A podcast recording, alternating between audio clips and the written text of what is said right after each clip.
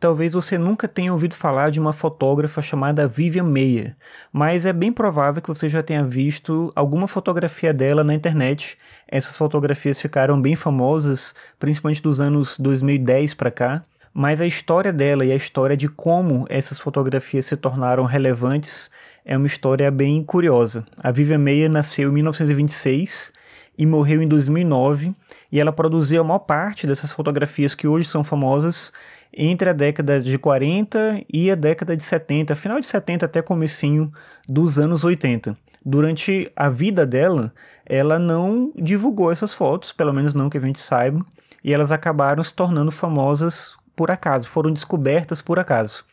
A Vivian Meia era uma babá e em horários de folga, ou mesmo quando ela estava passeando com as crianças, ela fotografava Nova York e também outras cidades para onde ela viajou ou lugares em que ela morou.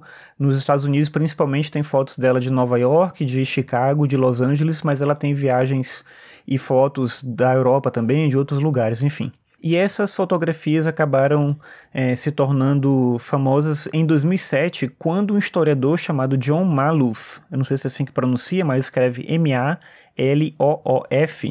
Bem, esse historiador estava escrevendo um livro sobre um bairro de Chicago e ele queria comprar fotos antigas para documentar o livro e ele comprou no leilão uma caixa com 30 mil negativos de fotos. Acabou percebendo que elas não eram relevantes para o tipo de material que ele queria utilizar no livro, mas depois se deu conta da qualidade daquele material e foi atrás de mais fotografias dessa mesma fotógrafa, que acabou morrendo dois anos depois.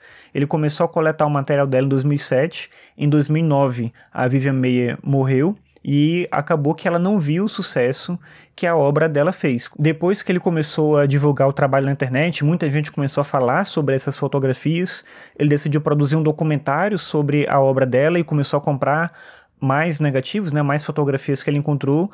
E o que se sabe hoje é que tem mais de 150 mil negativos da Vivian Meyer.